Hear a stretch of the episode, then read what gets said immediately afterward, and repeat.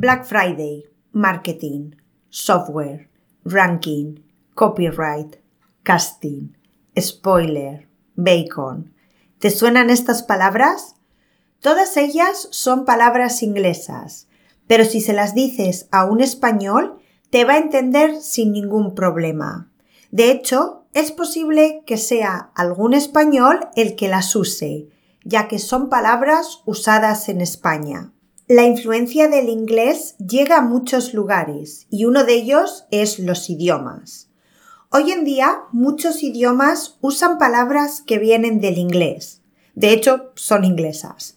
Estas palabras son conocidas como anglicismos y eso es de lo que te voy a hablar en el episodio de hoy. Muchos estudiantes de español piensan que no es un tema importante, porque al fin y al cabo son palabras en otro idioma. Pero no estoy de acuerdo en que no sea importante o que no se deba hablar de esto en clases de español. En que son palabras de otro idioma, por supuesto. Pero si estás estudiando español y quieres comunicarte con los nativos de forma natural, probablemente necesites usar estos anglicismos, porque si no vas a sonar un poquito raro. Te doy un ejemplo. En España, el fútbol es súper popular y todo el mundo lo conoce como fútbol, aunque en realidad fútbol es un anglicismo. El equivalente en español sería balompié. Pero te puedo asegurar que nadie, o muy muy pocas personas en España, usan esa palabra. Mencionado esto, empezamos. Episodio 83 de Blanca to Go. Anglicismos usados en español. Voy a empezar leyendo la definición de anglicismo que da la RAE. Da tres, aunque muy similares. Primero, giro o modo de hablar propio de la lengua inglesa.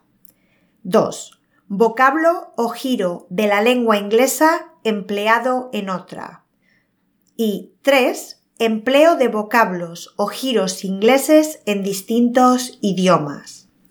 Yo lo resumiría diciendo que son palabras inglesas que se usan en otros idiomas podemos distinguir dos tipos de anglicismos, los superfluos o innecesarios, que son aquellas palabras inglesas que usamos en español y que están aceptadas, pero que tienen un equivalente válido en español.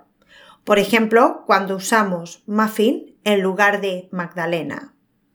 Los otros anglicismos son los necesarios, que son las palabras inglesas para las que no existe un equivalente exacto en español. O si existe, la versión inglesa está más extendida que la española, como es el caso de software. Como podrías haber adivinado, la RAE recomienda evitarlos siempre que sea posible.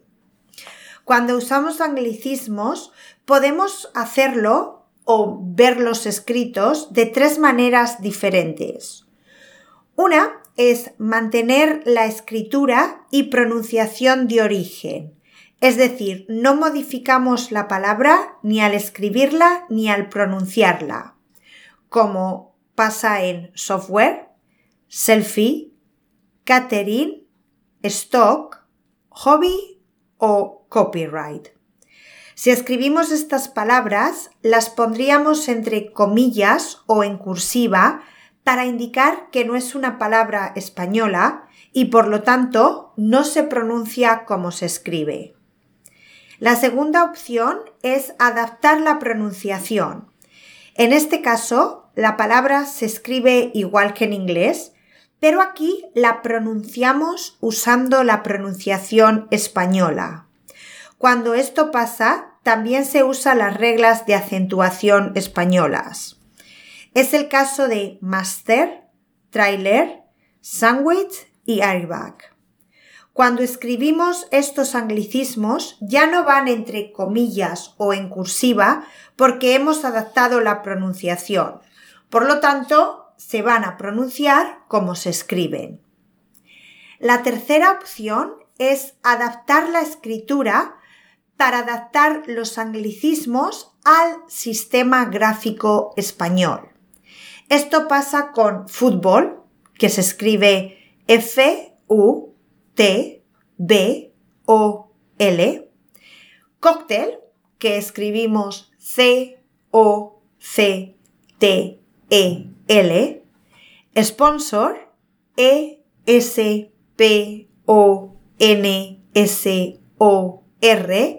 y boomerang, que escribimos B, U, M, E, R, A, N. ¿Sí?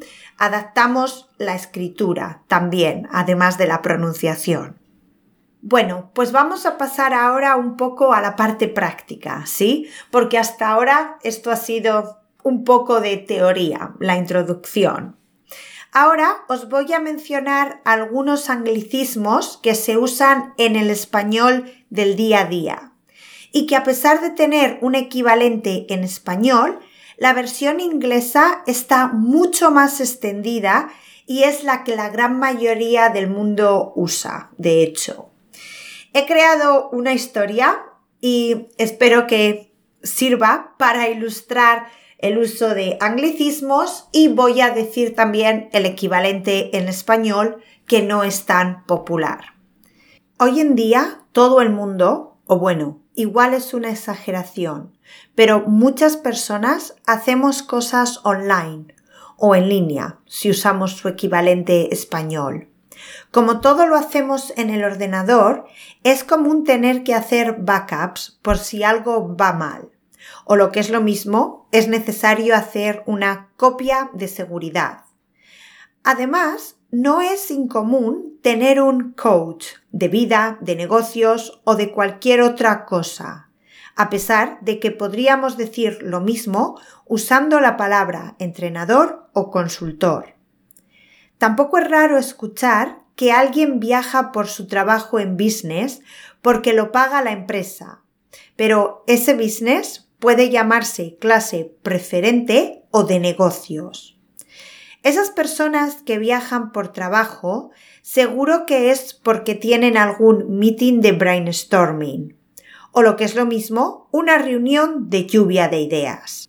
Los puntos tratados en esa reunión tendrán que enviárselos al jefe por email con un link para que les dé feedback. O, lo que es lo mismo, un correo electrónico con un enlace para que les dé su opinión. Después, si todavía conservan el ticket de compra o la factura, podrán cambiar el pantalón que compraron la semana pasada e ir a cenar una hamburguesa con ketchup, porque nadie usa salsa de tomate hoy en día. Y al acabar el día, si les ha dado mucho el sol, deberán ponerse after sun o lo que es lo mismo, crema para después del sol. Y podrán por fin relajarse viendo un reality show o leyendo un bestseller en el ebook, en lugar de ver un programa de telerrealidad o leer un superventas en el libro electrónico. Que siempre es mejor que conectarse al wifi o red inalámbrica, si usamos el término en español, y meterse en las redes sociales con el smartphone o teléfono inteligente y leer comentarios de haters, perdón, odiadores, que usan hashtags en lugar de almohadillas. Hasta aquí los anglicismos que quería compartir con vosotros en el episodio de hoy. Estos son solo algunos de los anglicismos que se usan en España. Pero como te puedes imaginar, hay muchísimos más.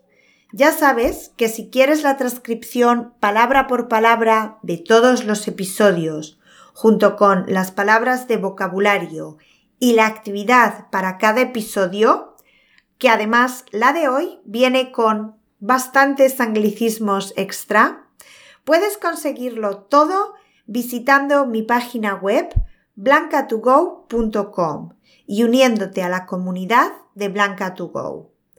Ahora quiero saber qué piensas tú. Visita mi página de Instagram, ya sabes que soy arroba Spanish with Blanca, o déjame un comentario Y dime, primero, si te ha gustado este episodio. Y segundo, ¿qué opinas tú de los anglicismos? ¿Se usan en tu país? Espero tus comentarios. Además, no te olvides de dejar unas estrellitas a este podcast o una valoración si disfrutas los episodios. A ti no te cuesta nada, pero a mí y a otros estudiantes nos ayuda un montón. A mí para ver que mi trabajo merece la pena y a otros estudiantes para ayudarlos a encontrar el podcast más fácilmente. Y oye, si conoces a alguien que está estudiando español y al que le podría gustar este episodio, compártelo directamente con él. Pero no le hagas un spoiler o, como diríamos en español, no le arruines el final o destripes el episodio. Creo que eso es todo por hoy. Por lo tanto, me voy a ir despidiendo hasta la próxima semana. Un abrazo fuerte.